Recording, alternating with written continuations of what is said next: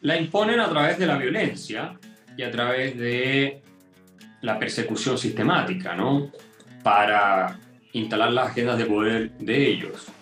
Y esto viene de la izquierda hoy Esto es la izquierda que quiere nuevamente hacer transformaciones profundas al orden social a través de revoluciones culturales. Hola a todos y bienvenidos al episodio 46 de Pasemos el Rato. Mi invitado del día de hoy es columnista para el Mercurio, colaborador del Washington Post, director de la Fundación para el Progreso de Chile, autor de los libros La Inquisición, La Tiranía de la Igualdad y El Economista Callejero.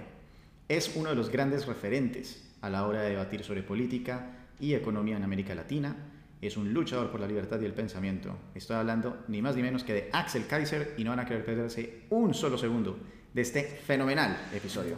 Ya nos vemos. No saber de lo que la gente está hablando es incómodo, pero mucho peor es tener un cerebro y no utilizarlo. Esto es Pasemos el Rato, un espacio en el que hablo sobre distintos temas para que te enteres de todo y nunca te quedes fuera de la conversación. Yo soy tu anfitrión Andrés Canal y hoy hablamos con Axel Kaiser. Bueno, y con eso le damos la bienvenida a Axel Kaiser. Axel, un gusto conocerte y bienvenido a Pasemos el Rato. Encantado de estar contigo, Andrés. Bueno, Axel, antes que nada, quiero contarle a las personas que yo a ti te veo básicamente como Batman. Tú eres un enigma y yo lo que veo es un superhéroe, más o menos, eh, afuera cuando está haciendo los debates políticos, etc. Y es como, también veo como un Bruce Wayne, eres una persona misteriosa y algo que estuve aprendiendo de ti hace poco es que naciste el 4 de julio y me llamó la atención saber si de ahí sale tu pasión por la libertad. Sí, siempre he tenido una conexión muy profunda con Estados Unidos y sobre todo con la historia de la independencia de ese país, la gesta libertaria que fue eso.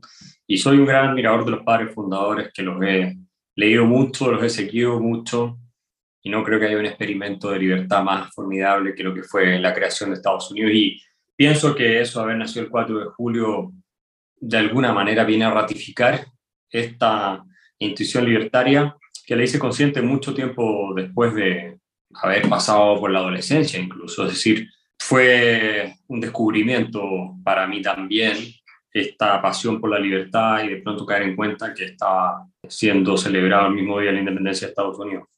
He visto también que has conocido muchísimas personalidades interesantes, entre esas el premio Nobel Mario Vargas Llosa, Neil deGrasse Tyson, Jordan Peterson, entre otros.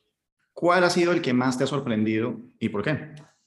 Yo creo que una de las personas más profundas y de las que más aprendo conversando es con Dietrich McCloskey, porque tiene una visión integral del mundo, es interdisciplinaria, incluye filosofía, lenguaje, historia y también la economía más eh, mainstream. Como sabemos, McCloskey fue profesora de Chicago, entonces es una economista mainstream, pero es mucho más intelectual y más profunda que la gran mayoría de los economistas.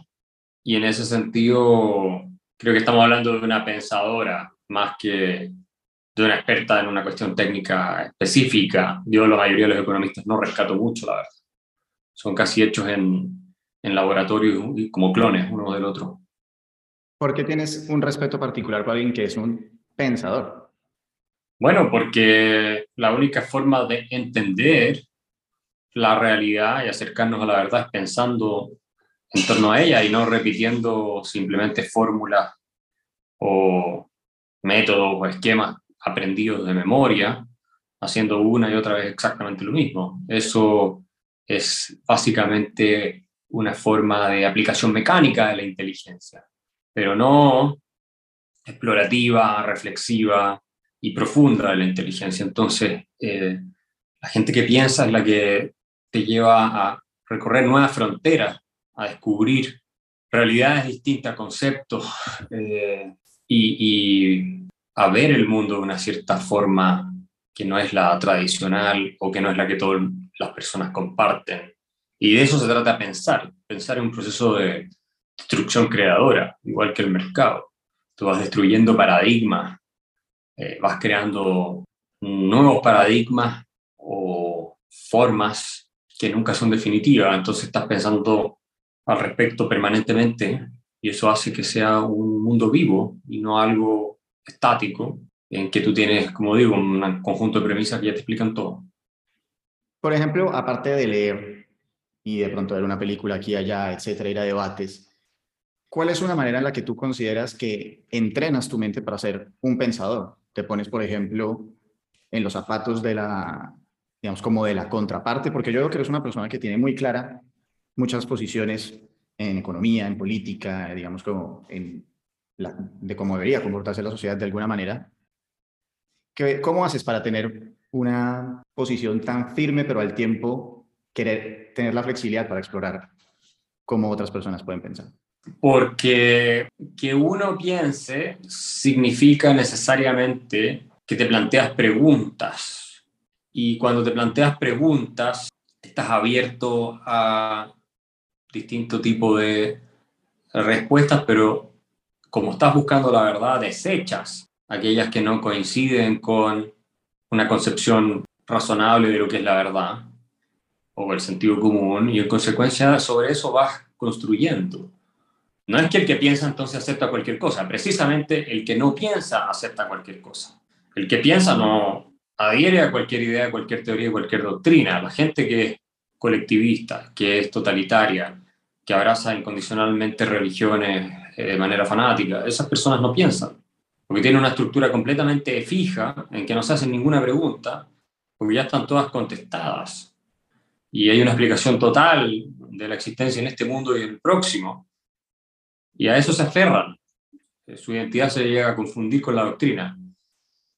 Pero los que pensamos, eh, ponemos en entredicho esas estructuras porque creemos precisamente que hay mejores explicaciones principios.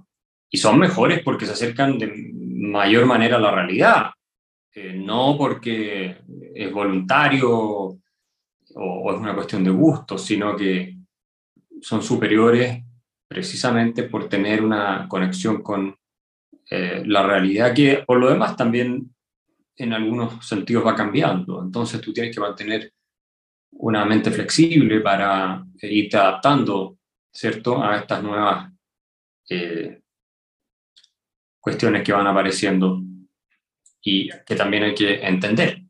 No todo es discutible, por supuesto.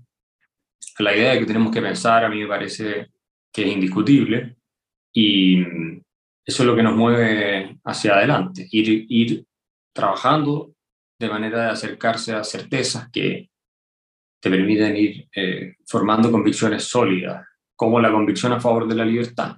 Me encanta esa frase que dices de acercarse a certezas, porque creo que en este momento hay un debate, bueno, pues siempre lo ha habido, de si existe una verdad absoluta o, digamos, lo correcto. Ahorita vamos a poder hablar mucho más, por ejemplo, de, digamos, lo políticamente correcto y todo este tema de una cosa que tú has llamado la neoinquisición. Pero, ¿existe tal cosa como la verdad? o simplemente existen aproximaciones a la verdad? Para que puedan existir aproximaciones a la verdad, pienso yo, tiene que haber una verdad. De lo contrario, no te podrías aproximar a ella. Ahora, la cuestión es si puedes conocerla en su totalidad, y por supuesto que no. Y cada pregunta pretende contestar o orientarnos en torno a un camino a seguir, para acercarnos a la verdad en ciertas materias. En ciencia es súper claro que hay una verdad o hay verdades que uno va descubriendo con el método científico y eso es lo que permite que tengamos aviones, computadores y todas esas cosas. Si no existiera la verdad objetiva, más allá de nuestras preferencias y de nuestras observaciones, o más allá de nuestros deseos en realidad, sería imposible eh, hacer ciencia. No habría absolutamente nada que no dependiera de la pura subjetividad de los seres humanos. Y en términos morales yo pienso que es mucho más difícil, pero es un proceso de descubrimiento también de lo que es correcto, lo que es justo, lo que es bueno, lo que es hermoso, lo que es bello, que se va desarrollando de mejor manera con una reflexión racional y con un diálogo. Tú vas descubriendo esos principios de justicia y eso, bueno, te provee de respuestas a ciertas preguntas, por ejemplo, si es que está bien robarle a una persona. Eso es algo que uno puede contestar reflexionando moralmente. Esto ya no es una pregunta científica, ¿cierto? Eso es una pregunta Ahora, resulta que cuando tú descubres que la respuesta es no, está mal robarle a una persona inocente, etcétera, etcétera. Pues si le robas a alguien que te robó antes, en realidad estás haciendo justicia en cierto sentido. Bueno, cuando sigues esta filosofía, te das cuenta que si se comparte, produce mucho progreso para todos. Cuando las personas no le roban a los otros, no los matan, no, no mienten y siguen ese tipo de principios, yo creo que tienen que tener algún tipo de anclaje en, en las leyes eh, del universo, en las leyes físicas, ¿no? Eh, así como hay un orden natural en términos de las partículas elementales y de todo lo demás.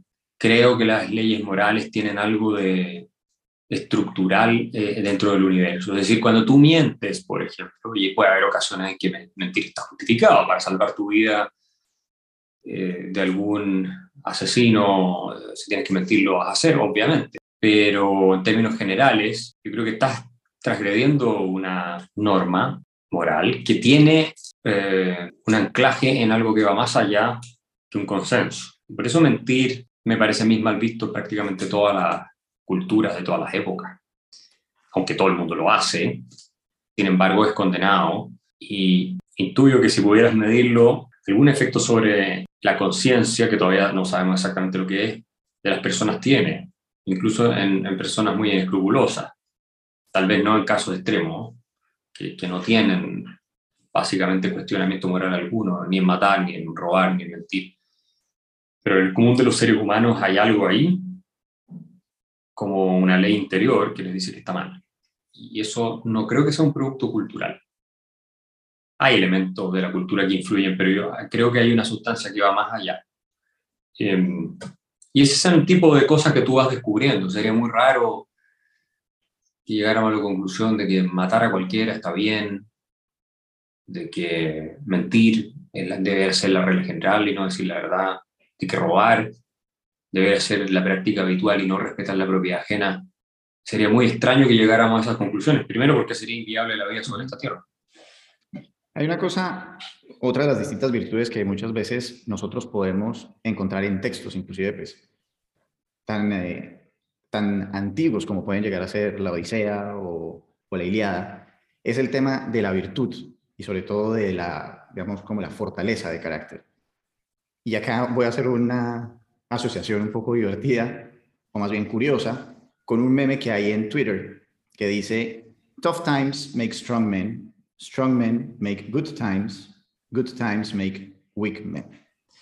Y con eso quiero que hagamos una, digamos, una articulación con si todo tiempo pasado fue mejor, porque yo sé que eres una persona que está bastante desencantada con los tiempos, digamos, que estamos viviendo, con todo este tema de lo políticamente correcto y todo este nonsense que hay. Sí, pero estas cosas han pasado antes en la historia humana.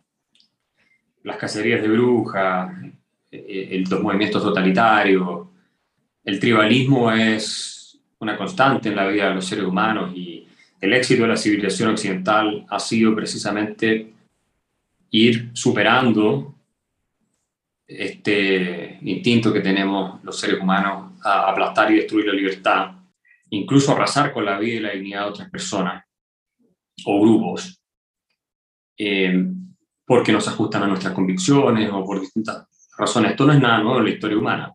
Lo que pasa es que las nuevas tecnologías, que sí son innovaciones sin precedentes, hacen que sea más difícil escapar, en cierto sentido, de la turba, de los descerebrados humanos masa, porque tienes que ser descerebrado para caer en estas prácticas inquisitoriales y, perseguir a gente. ¿A qué me refiero con descerebrado? A alguien que no está pensando, no está usando su cerebro.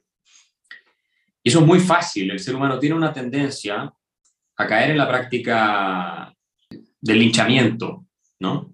Y, eso es porque la gente no piensa. Y estamos en una época, yo creo, en que el ejercicio de pensar se ha convertido en algo mal visto y que no se cultiva ni en las universidades, ni en las escuelas, ni en la esfera pública. Y con las redes sociales, que son armas de difamación masiva, tú puedes obviamente perseguir a una persona en cualquier parte del mundo, es decir, hoy día puedes estar en una playa tranquilo y, y llega una persona que te graba con un celular haciendo cualquier cosa y ya todo el planeta se enteró. Y eso es nefasto.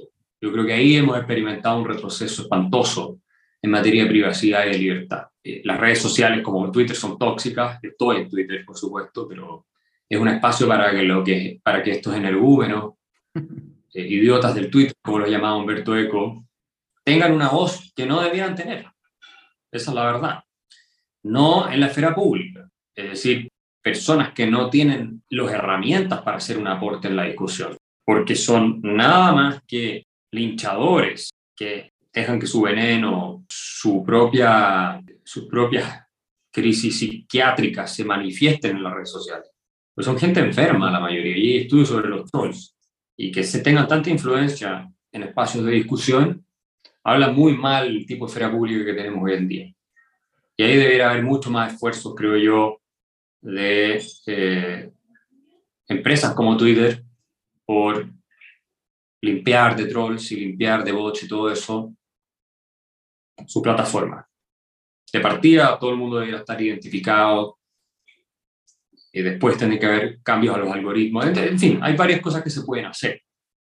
Pero sí me parece que es tóxico el mundo de la esfera pública en el que estamos viviendo hoy. Yo creo que gran parte de la polarización que vivimos es debido a las redes sociales y las enfermedades mentales que está eh, sobre todo observando en gente joven también tiene que ver con las redes sociales, sobre todo en particular el Instagram en el caso de las mujeres jóvenes, eso está súper estudiado.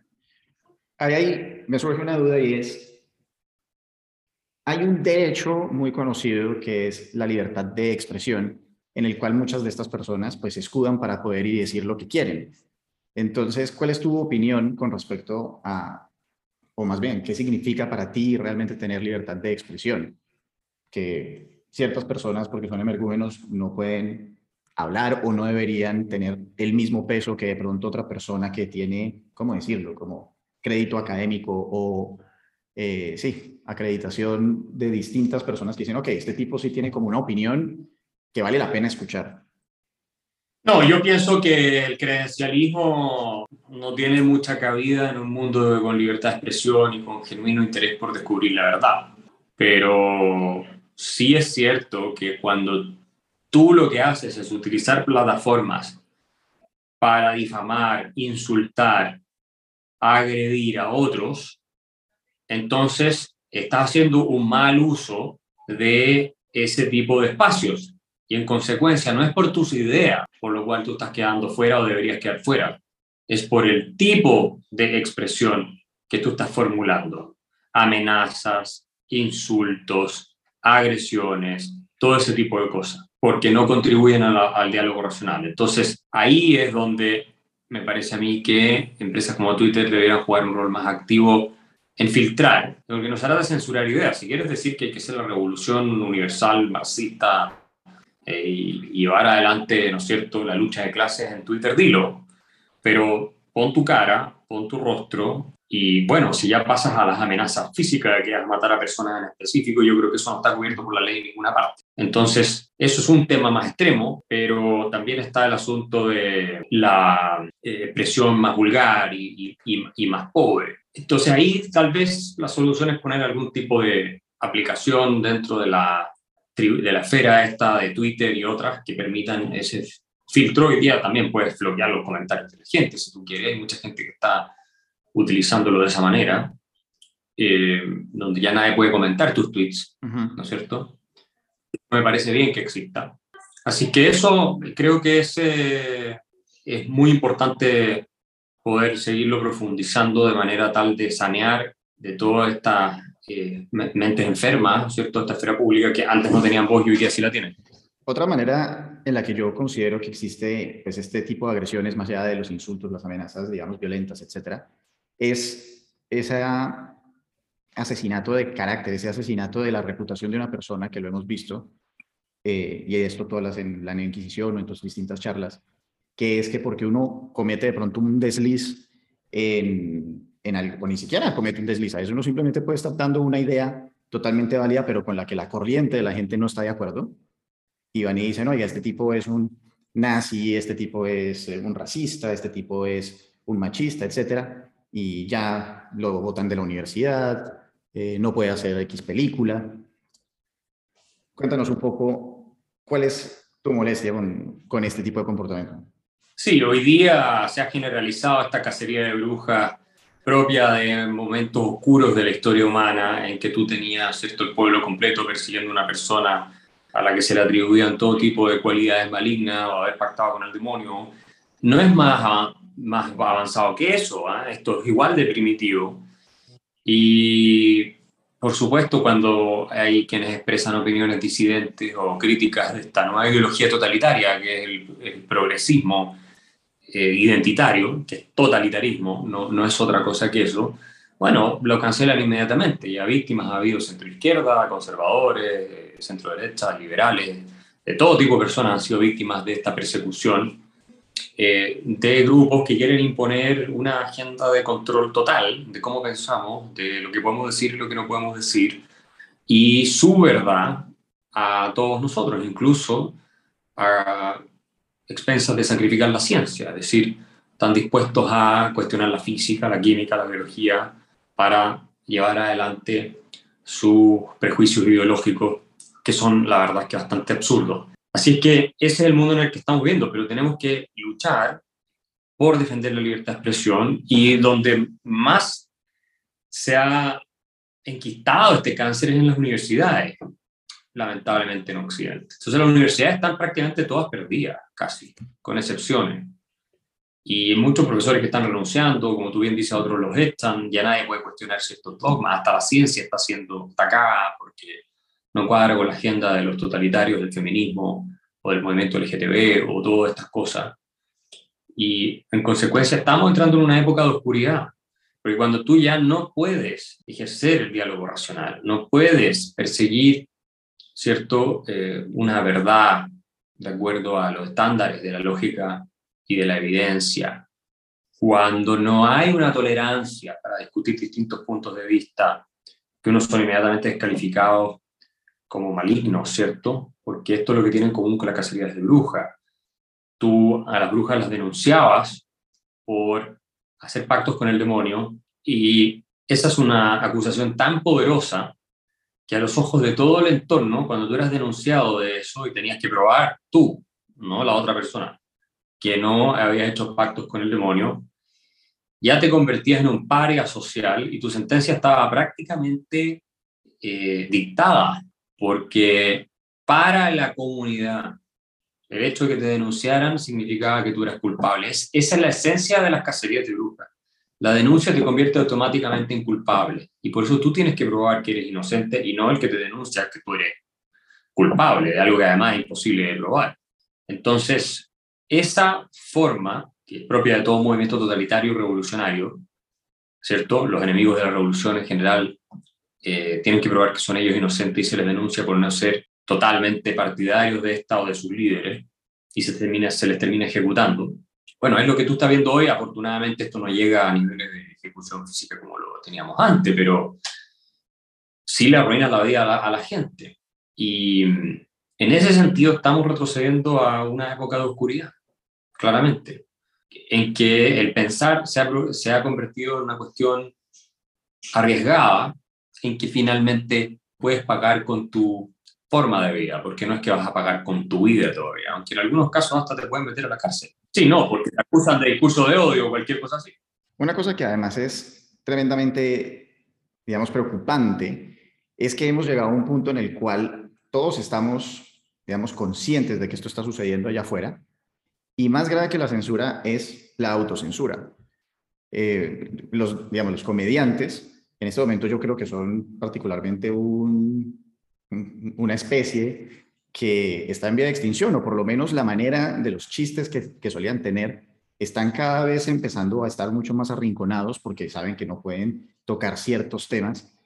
Y, por ejemplo, otro ejemplo de autocensura vendría siendo, y yo lo veo en Colombia, el año pasado que tuvimos unas marchas muy violentas y todo el rollo, empezó la gente a pedir en las redes sociales, por ejemplo, a las grandes personalidades de la música de Colombia, Maluma, J Balvin, etcétera, como manifiéstense ustedes qué opinan del paro o manifiesten por quién quieren votar.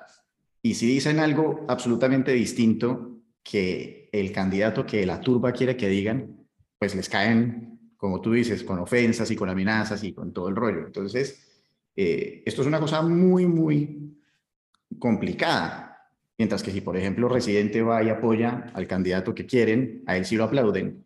¿Cómo funciona esa dinámica de cómo, no sé si esto es organizado o no, nos están imponiendo una agenda de cómo tenemos que pensar? La imponen a través de la violencia y a través de la persecución sistemática, ¿no? Para instalar las agendas de poder de ellos. Y esto viene de la izquierda hoy en día. Esto es la izquierda que quiere nuevamente hacer transformaciones profundas al orden social a través de revoluciones culturales, que es lo que estamos teniendo en Occidente, que van a terminar por destruir nuestra civilización. Es decir, si la izquierda realmente es capaz de salirse con la suya, y cuando hablo de la izquierda me refiero no solo a los clásicos eh, marxistas de siempre, que muchas veces además hay algunos que están en contra de todo lo que está pasando con la izquierda identitaria, sino también gente socialdemócrata que termina comprando estos discursos y después paga un precio muchas veces con su propia libertad. Si ellos logran, el Partido Demócrata en Estados Unidos, las alas más radicales al menos, eh, la izquierda identitaria en Europa y en América Latina, tener éxito en su afán de transformar la cultura y que empecemos a hablar como imbéciles usando el todes y el niñez y todas esas cosas, bueno, es el fin de la civilización occidental, porque esta es una reacción en contra de Occidente. En este momento, lastimosamente, se había caído la llamada y mientras esperaba a que Axel se conectara, pues queda este espacio para recordarles que si les está gustando este episodio o les gusta el podcast, vayan en este momento a su Spotify, busquen a Pasemos el Rato y ahí abajo de donde dice seguir o siguiendo van a encontrar una opción para calificar el programa. Por favor, hagan clic y califíquenlo con 5 estrellas para que más personas puedan encontrarnos. Aquí sigue la segunda parte de la entrevista con Axel Kaiser.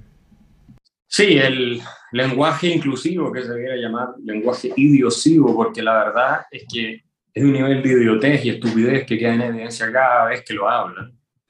Es uno de esos esfuerzos por desmontar estructuras fundamentales de excelencia, como es un lenguaje bien construido, con efectos que son devastadores para el desarrollo cognitivo, por ejemplo, de los niños. De hecho, en Francia se prohibió con ese argumento, ¿no? el, el, lenguaje idiosivo. Yo prefiero llamarlo así, porque es una idiotez ese lenguaje. Es una estupidez de gente realmente perdida. O sea, por decirlo de manera muy suave, nadie que tenga un mínimo sentido común puede promover un lenguaje empobrecido, horrible, feo, que representa el espíritu también de quienes lo promueven, que es un espíritu horrible, pobre, victimizante, que intenta imponer una agenda totalitaria a los demás. Porque esto es jugar a la víctima es nada más que una manera de extorsionar y ejercer control sobre los otros. ¿Cierto? Como tú hablas, si afirman ellos, es una manera de oprimirme a mí, miembro de esta minoría, y de hacerme sentir mal. Entonces yo no soy responsable por absolutamente nada, dicen. Mis sentimientos son responsabilidad tuya, de tus acciones.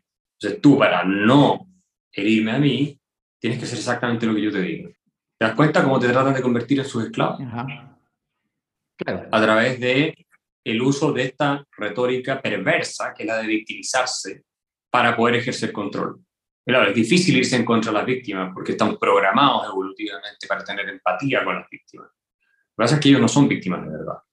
Pero una cosa es que tú digas, bueno, hay minorías a las cuales se persigue, se las discrimina sistemáticamente, se las oprime, el Estado las mete a la cárcel, por supuesto todos vamos a estar de acuerdo con defenderlas, pero otra cosa es que se sostenga que porque tú dices niños y no dices niños y niñas o niñes, entonces tú estás persiguiéndola, la estás discriminando y la estás marginando. Eso es una estupidez y muy deshonesta y que básicamente tiene como motivación un afán de control y como fundamento psicológico un narcisismo muy, muy exacerbado. Esta idea de que yo soy tan importante y soy tan víctima que todos tienen que hacer lo que yo diga, ¿cierto? Y tener empatía con mi supuesta condición. Tú te tienes que manifestar de esa manera si esperas recibir todo tipo de beneficios, aplausos y privilegios. Porque el día en que tú ya te manifiestas como una persona sólida, con carácter, capaz de pararse sobre sus propios pies, y que no es una víctima de lo que hace el entorno, de lo que dicen los demás, y si dicen niños o dicen niñas, ese día pierdes toda la atención, pierdes todos los beneficios y todos los privilegios.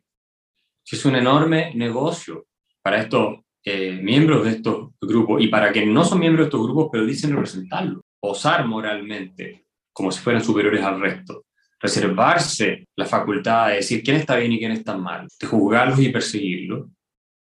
Bueno, de eso viven. Y no es casualidad que la izquierda haya tomado todas estas tribus distintas y las haya hecho propias. Y estamos hablando de hombres blancos, heterosexuales y mujeres también de izquierda. O sea, porque está en su agenda de poder. Es así de simple, utilizan estos grupos la victimización para deconstruir, destruir el orden de la civilización occidental, de mercado, de tradiciones, instituciones y la cultura que busca la excelencia, la belleza y la verdad para instaurar su propia agenda de poder y poder controlarnos a todos y someternos a sus reglas y destruir esa sociedad que ellos tanto aborrecen por razones ideológicas. Nada más. Y la prueba además de que ellos son los agresores es que donde uno no se eh, rinda ante sus reglas de juego, te mandan la turba de la que estábamos hablando hace un momento. Entonces, ahí es lo, digamos, ¿cómo decirlo? Se causa ese efecto que tú estabas hablando de que uno le toca empezar a caminar como pisando cáscaras de huevo, porque uno sabe que donde se equivoque en lo más pequeño, pues se le viene todo encima. Yo no sé si tú ves South Park. Yo sé que eres una persona que ves mucha, muchos, eh, ¿cómo decir esto? Programas de cultura pop y de ahí sacas pues una cantidad de reflexiones. ¿Sí ves South Park? Sí, he visto algunos, algunos capítulos de South Park. No, no, no lo he visto todo, no lo sigo regularmente. Hay un capítulo que a mí me parece muy interesante que se llama El campo de concentración de la tolerancia. Y en ese capítulo pasa una cosa muy divertida que es el profesor Garrison, que es eh, abiertamente homosexual, se entera que si él se logra hacer despedir por ser homosexual, le pueden dar una indemnización millonaria, ¿no? Entonces él intenta hacerlo como conscientemente que lo voten. Y a partir de eso los niños dicen como, oye, este tipo pues es un marica, ¿no? Y lo que terminan haciendo es que los envían a un campo de concentración de, de tolerancia en la que los obligan a que tienen que hacer dibujos de personas de distintos sexos y distintos credos y todo así como con arcoíris y cosas por el estilo. Y el que es como el director de ese campo de, la, de concentración dice la siguiente frase, en este campo la intolerancia no será tolerada. Claro, lo que ocurre es que la definición de tolerancia que utilizan en ese ejemplo es la misma que utilizaba Adolf Hitler, básicamente, ¿no? Que es que él está dispuesto a tolerar cualquier expresión en la medida en que corresponda 100% con lo que él piensa. esa es la definición de tolerancia. Y es cosa de leer a Herbert Marcuse para entender que en todo proyecto totalitario, y Marcuse era un exponente ¿cierto? de la escuela de Frankfurt y del neomarxismo, los conceptos se tergiversan y se redefinen completamente. Algo que también explica muy bien George Orwell. El de tolerancia y el de libertad son dos de ellos, ¿no? la libertad para los proponentes del totalitarismo significa obedecer ciegamente los dictámenes de el Estado o quien dice representar o controlar el Estado, porque el Estado se considera la expresión de una voluntad más general, popular, encarnada en este caudillo, en el Hitler, Stalin, en el Lenin, en el Castro, en el Chávez, en cualquiera de ellos, eh, que vela necesariamente por el bien de cada uno de nosotros. Y como si nosotros buscáramos nuestro bien, necesariamente haríamos lo que ellos nos dicen. Con otras palabras, si tuviéramos la libertad para perseguir nuestros fines, buscaríamos nuestro bien, porque nadie buscaría su propio mal, entonces, por definición, siempre vamos a querer hacer en libertad lo que nos dice el líder totalitario de turno, que es el representante de nuestro bien. Y así redefinen ellos el concepto de libertad y Rousseau fue uno de los que aportó mucho a esta teoría de la libertad como obediencia y como sumisión, ¿no? A la voluntad general, que en teoría es infalible. Y eso es una característica que se atribuye en todos los líderes totalitarios, la infalibilidad y la representación al mismo tiempo del pueblo, del espíritu colectivo. Entonces, si tú vas en contra de ellos, vas en contra del bien del pueblo y de la libertad del pueblo en consecuencia. El pueblo libre en la medida en que se somete a un tirano. Así le dan vuelta a ellos al concepto de libertad, mientras los liberales clásicos decimos que la libertad es precisamente que no esté sometido a obedecer a un tirano y ellos atacan esta noción porque señalan que esa es una libertad puramente ficticia, eh, que justifica y permite la creación de todo tipo de estructuras burguesas, patriarcales y de otro tipo, que oprimen, marginan y discriminan eh, a ciertos grupos en beneficio de los que tienen ya poder. Y esto lo ves en la izquierda identitaria como lo ves en la izquierda marxista de la misma manera. Son temas que se van repitiendo. Si al final la revolución marxista era una revolución para liberar a los proletarios, no tienen más que las cadenas que perder. O sea, el argumento era este, hacer la real liberación. Y no, era solo una liberación económica, era fundamentalmente económica, pero era de todas las estructuras, superestructuras, las eh, ideológicas, la superestructura jurídica, todo básicamente que se derivaba de la estructura económica eran formas de ir perpetuando la opresión y el abuso de los capitalistas sobre los proletarios. Y hoy día lo que te dicen es, bueno, todo lo que se eh, ha desarrollado en el seno de la sociedad, en esta idea de que todos somos iguales ante la ley, que es una ficción, permite que se cree este lenguaje patriarcal, excluyente, heteronormativo, que haya instituciones que eh, marginan un sistema económico de mercado que eh, básicamente solo beneficia a los que están arriba y perjudica al resto eh, un eh, estándar de belleza que nada más que es otra manera de manifestar opresión y discriminación en contra de los obesos, las gordas y todo eso, que hoy se está diciendo mucho. Y en consecuencia, para liberar a todos estos grupos, tú tienes que demoler todo eso. Nuestra idea de justicia, nuestra idea de libertad, nuestra idea de una buena economía, nuestra idea de, igual, de belleza, y todas esas cosas. Te hago, básicamente te he hecho todas estas preguntas porque estamos a portas de la primera vuelta de las elecciones en Colombia y no quería enfocarme en lo que siempre se habla, sino quería mirar un poco como todo este tejido y entramado siniestro que hay detrás para controlarnos, básicamente. Y acá te voy a enunciar el eslogan de uno de los candidatos que están ahorita postulados y que particularmente puede que sea el siguiente presidente de Colombia con, con mi pesar. Y dice así, a ver cuántas falacias encuentras acá. ¿O qué significa este lenguaje eh, ambiguo? Potencia mundial de la vida, en la que protejamos nuestro recurso vital, los páramos, el agua y ríos, el aire que respiramos, en la que crezcan los bolsillos de las familias colombianas. Potencia vital de la vida, eso dice. Mundial de la vida. O sea, la propuesta es hacer de Colombia la potencia mundial de vida. Tendría que leerlo más a fondo y en detalle, pero me imagino que eso apunta en la dirección de ideologías que son contrarias, antihumanistas, ¿no? que son contrarias al desarrollo del ser humano, al progreso, que vuelven una especie de animismo primitivo en que se le atribuyen derechos a la naturaleza y todo ese tipo de cosas, que lo estamos viendo en Chile, y no reconocen, por supuesto, que los seres humanos somos parte de la naturaleza que nos complementamos con la naturaleza, que tenemos que dominarla para poder subsistir, de hecho, como especie, y que la única manera de crear prosperidad para las masas es abrazando el libre mercado. Y si quieres un ambiente limpio, también vas a tener que tener innovación tecnológica. Los países más ricos del mundo son los más limpios. Entonces, es otra de esas estupideces tercermundistas eh, propias de las ideologías anti-occidentales que se han tomado la discusión y que en América Latina se han llevado al extremo en muchos casos. Y bueno, no es raro porque nuestro continente nunca llegó a introducirse en el mundo.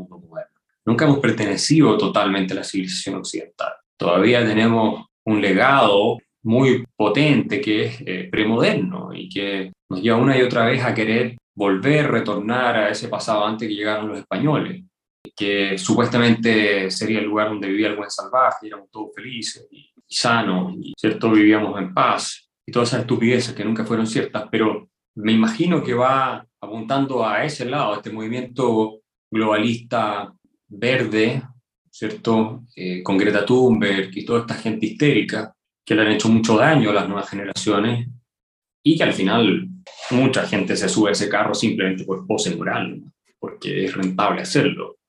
Son modas.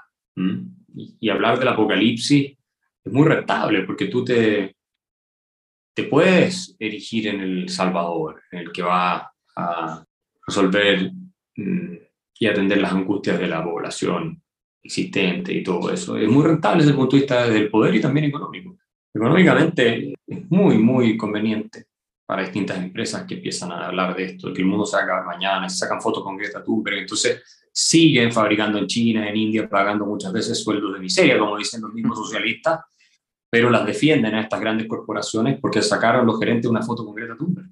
Entonces, pueden darse el lujo de eh, cometer todas estas otras inmoralidades porque enarbolan un discurso que va a caer bien en las izquierdas más radicales y fanáticas. Entonces no los van a perseguir en los medios por sus otras inmoralidades que son reales, ¿no? Muchas veces hay prácticas que son muy cuestionables de parte de estas grandes corporaciones y sin embargo pueden seguir adelante con su indecencia en la medida en que digan que el mundo se va a acabar mañana y Greta Thunberg que es una gran líder y se llenan los bolsillos, no creas que hay gente que la pasa mal. Cosa de ver cuánta gente llegó en jet privado a la última COP25 en Escocia. Llegaron, no recuerdo la cifra, pero lo leí en Forbes, más de mil de todas estas personas están preocupadas por el medio ambiente volando en su jet privado, por supuesto, donde contaminan cientos de veces más que una persona normal que se sube a un avión tradicional y se va con los otros. Eh, eh, pero, viste, esto es toda una, una, estrategia o una forma, más bien, de presentarte como bueno para poder seguir gozando de todos tus beneficios, tu privilegio, y además pretender que eres moralmente superior al resto. Es masturbación moral, eso es lo que Axel, muchísimas gracias por tu tiempo hoy. Antes de que nos vayamos, es tu momento de brillar aún más y si quieres darle un mensaje a las personas, dónde seguirte, también pues contarles un poco de tu libro que está haciendo una sensación de ventas, El Economista Callejero.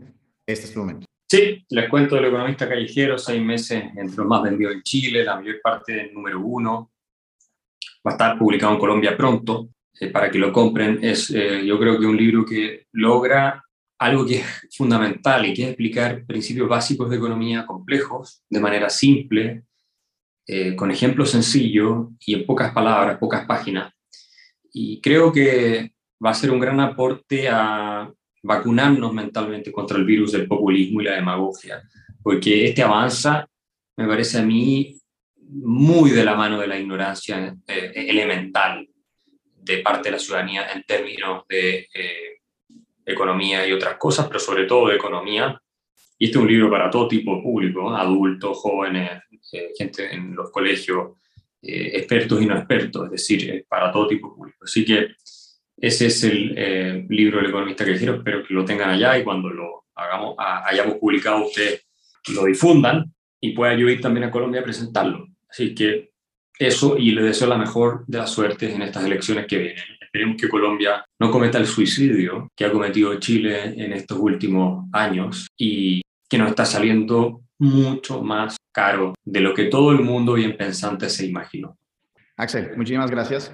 Te dejo a tiempo para tu siguiente reunión. Sí, buenísimo. Que estés muy bien, ¿ah? Bueno, ese fue Axel Kaiser. Y si se quedaron hasta este momento, significa que pasaron un muy buen rato. Si quieren oír otras entrevistas interesantes que he hecho, les recomiendo los dos capítulos más recientes, es decir, vamos en racha, el episodio 44 y el 45, con David Hanna y con Alejandro Agag, CEO de Extreme y presidente de la Fórmula E. Si quieren aprender de una habilidad en particular, les recomiendo el episodio 38 de cómo crear el hábito para leer con Verónica Sendales y el episodio 38 con Oso Trao. Pueden seguirme en Instagram, arroba donde profundizo sobre los podcasts. Ahí pueden enviar sus preguntas o contactarme para lo que quieran. Si te gustó este episodio, copia el link y compártelo en cualquiera de tus redes sociales. Facebook, Instagram, Twitter, LinkedIn, el que quieras. Sigue el podcast o suscríbete. Solamente debes hacer clic en donde dice follow o seguir. Y ojalá puedas dejar una reseña de 5 estrellas en Apple Music para que más personas puedan encontrarnos. Sígueme y mencióname en cualquiera de las redes sociales, arroba André con la lección principal del episodio de hoy para ti. ¡Nos pillamos! Gracias por pasar el mejor de los ratos conmigo. Puedes encontrarme en Instagram, arroba André y seguir el programa por Spotify, Anchor y Apple Music. Nos vemos.